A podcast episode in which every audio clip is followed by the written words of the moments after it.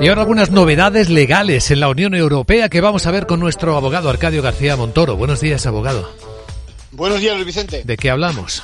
En primer lugar, de la llamada de atención del Parlamento Europeo por medio de una resolución adoptada ayer eh, en la que piden a la Comisión que tome medidas para acelerar la producción industrial en el entorno del ahorro energético y las medidas eficientes.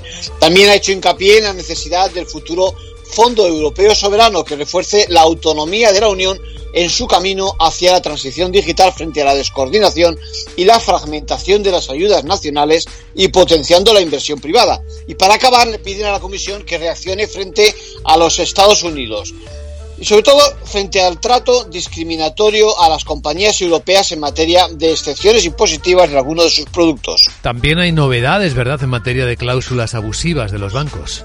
Sí, esto es muy interesante. El abogado general del Tribunal de Justicia de la Unión Europea interpreta que una vez declarado nulo el préstamo hipotecario como consecuencia de la incorporación de cláusulas abusivas, los consumidores tengamos derecho a algo más que la mera restitución de las cuotas desembolsadas y los intereses de demora. Entiende que la posibilidad de que se pueda ir más allá sería un incentivo para que los consumidores ejerciten sus derechos y podría disuadir a los bancos de introducir en el futuro cláusulas abusivas en sus contratos. En conclusión. Pues de momento solo se trata de un dictamen, el del abogado.